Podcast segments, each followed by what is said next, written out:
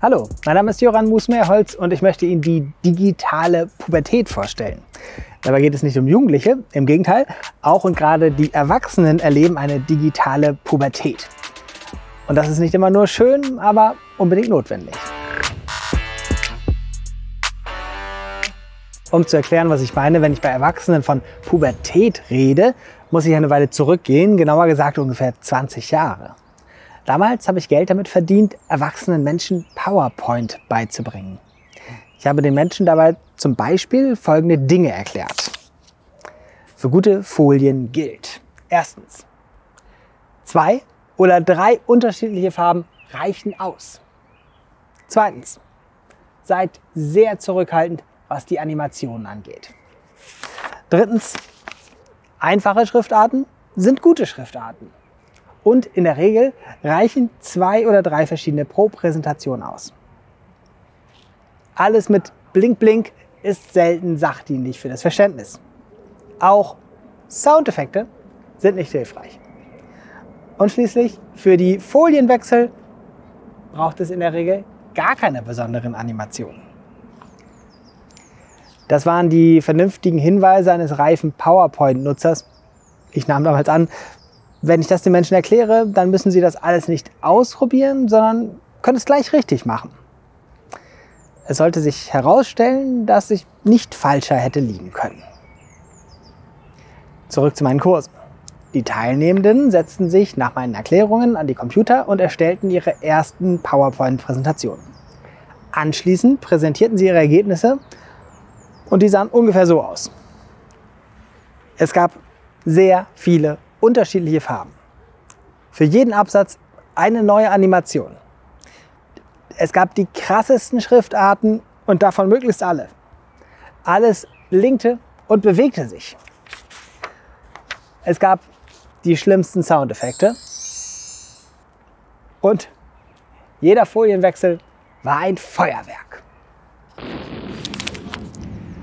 Zuerst dachte ich, dass ich einfach meine Erklärung verbessern müsste.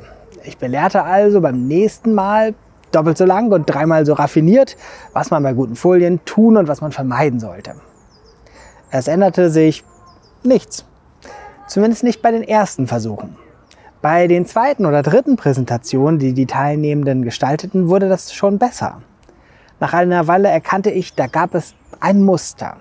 Trotz aller Erklärung, aller Vernunft, aller Warnungen Offenbar mussten alle einmal selbst die verschiedensten Möglichkeiten ausprobieren, alle Funktionen und alle gleichzeitig. Ich nannte dieses Phänomen die PowerPoint-Pubertät. Es war offenbar, wie bei der Erziehung von 13-jährigen Menschen, eine vollkommen naive Grundannahme von mir gewesen, dass Menschen alleine durch Vernunft und Belehrung lernen. Sie müssen eigene Erfahrungen machen, Grenzen ausloten, über die Stränge schlagen, sich Vorbilder suchen und aus ihren Erfahrungen lernen. Das gilt nicht nur für 13-Jährige, sondern auch für die erwachsenen Teilnehmenden in meinen PowerPoint-Kursen. Sie alle mussten das offenbar alles einmal selbst durchmachen. Vor ein paar Jahren begegnete mir dieses Phänomen erneut, aber nicht begrenzt auf schrille Präsentationsfolien, sondern in Bezug auf den allgemeinen Umgang mit digitalen Medien. Und zwar in den Händen von Erwachsenen. Ich hatte damit angefangen, mich und andere Menschen bei der Nutzung digitaler Medien zu beobachten. Das passierte vor allem im öffentlichen Raum, also in Zügen und in Bussen, am Flughafen oder im Supermarkt an der Schlange an der Kasse. Ich schaute mir einfach an, was die Leute da taten. Und ich sah Folgendes. Auf Laptops oder Tablets im Zug wurden immer mehr Fernsehserien und Filme und Konzertmitschnitte geschaut. Erwachsene Menschen spielten bunte Spiele und hatten alberne Klingeltöne. In sozialen Netzwerken wurden jede Menge Fotos und immer mehr Emojis geteilt. Die Leute starrten stundenlang auf ihre Bildschirme oder sie machten Selfies von sich selbst. Oder sie zeigten sich gegenseitig alberne Kurzvideos auf dem Smartphone, natürlich immer mit lautem Ton. Kurz gesagt, die Erwachsenen verhielten sich in Sachen digitale Medien genauso, wie sie es wenige Jahre zuvor der Jugend von heute vorgeworfen hatten. Ich nannte dieses Verhalten die digitale Pubertät. Natürlich gibt es wie bei der normalen Pubertät auch im Bereich digitale Medien viele Menschen, die sehr vorsichtig, kritisch, zurückhaltend oder sogar enthaltsam unterwegs sind. Und es gibt Menschen, die sind experimentierfreudig, intensiv, manchmal euphorisch. Aber was es seltener gibt, als ich bis dahin gedacht hatte, war, dass Menschen sich neue Dinge mit reiner Vernunft und entlang medienpädagogischer Richtlinien näherten. Mit digitaler Pubertät meine ich, dass die meisten Menschen, ob jung oder alt, in Sachen digitale Medien erst einmal ausprobieren und austesten, übertreiben und untertreiben, Pflegelhaftigkeit und Albernheit ausleben, Urteilsfähigkeit und Verantwortung trainieren, ein Prozess von Reifung und Entwicklung durchlaufen. Das ist die digitale Pubertät. Menschen, die mitten in der Pubertät stecken, lernen sehr viel und sehr schnell. Aber sie lassen sich nicht gut belehren. Man kann sie nur vorsichtig begleiten, unterstützen und vielleicht gelegentlich vor sich selbst beschützen. Aber in der Hauptsache geht es darum, dass sie sich ausprobieren, Vorbilder suchen und ihre eigenen Erfahrungen machen müssen. Weil in der digitalen Welt viele Dinge anders funktionieren, befinden wir uns auch in einem gesellschaftlichen Lernprozess. In der Regel ist es ja in der Gesellschaft so, dass wir die Erfahrungen der älteren Generationen an die nächste Generation weitergeben. Bei digitalen Medien ist das nicht so. Da sind wir alle Lernende, Übende, Herausfindende, Ausprobierende, unabhängig vom Alter. Bei Kindern und Jugendlichen ist das nicht anders. Sie sind nicht, wie so gerne gesagt wird, Digital Natives in dem Sinne, dass sie mit den entsprechenden Erfahrungen und Kompetenzen geboren wurden.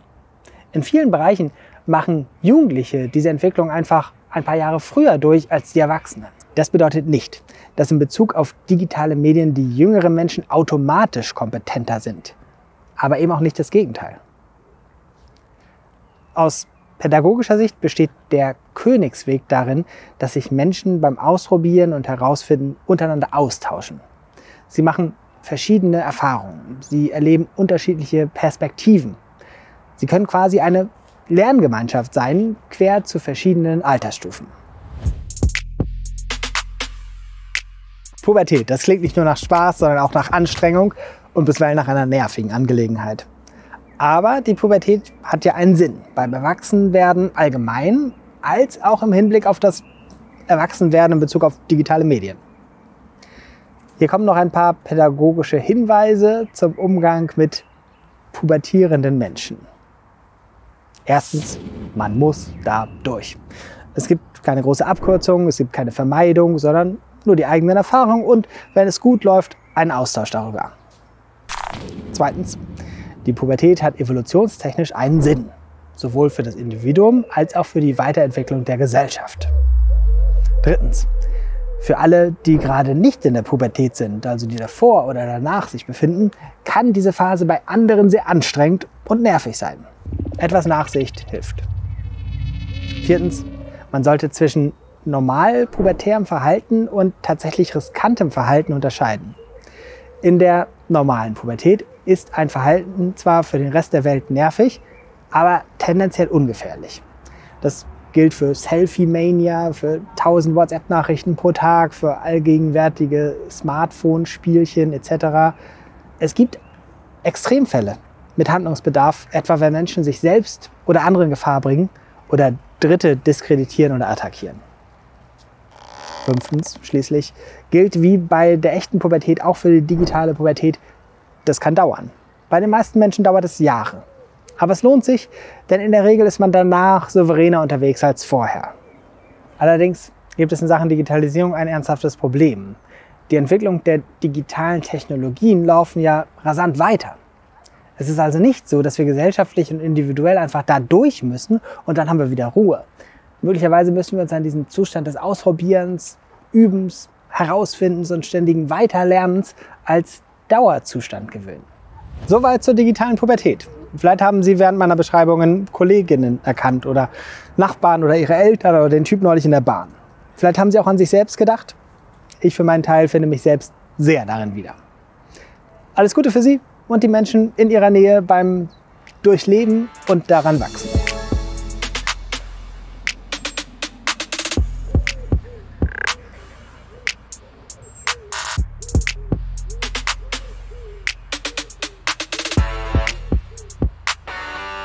Übrigens, es gibt auch ein Phänomen in Lehr-Lernsituationen, das ich die digitale Kurzpubertät nenne. Man findet sie immer dann, wenn eine Lerngruppe, ob das jüngere oder ältere Menschen sind, ein neues Tool oder eine neue Plattform kennenlernt. Dafür sollte man immer eine kurze Phase für pubertäres Verhalten einplanen. Ich nenne das die Sandkastenphase. Dabei steht erst einmal das Kennenlernen, das Ausprobieren des Tools im Vordergrund. Mit einer ganz einfachen Aufgabenstellung, in der noch gar keine Konzentration auf das eigentliche Thema stattfindet. In dieser Phase können sich dann alle austoben, Quatsch schreiben oder was auch immer man mit dem neuen Medium ausprobieren muss. Danach klärt man, falls notwendig, gemeinsame Vereinbarungen zum Vorgehen und dann erst kann die Gruppe sich vernünftig auf eine ernsthafte Aufgabe zum eigentlichen Thema einlassen.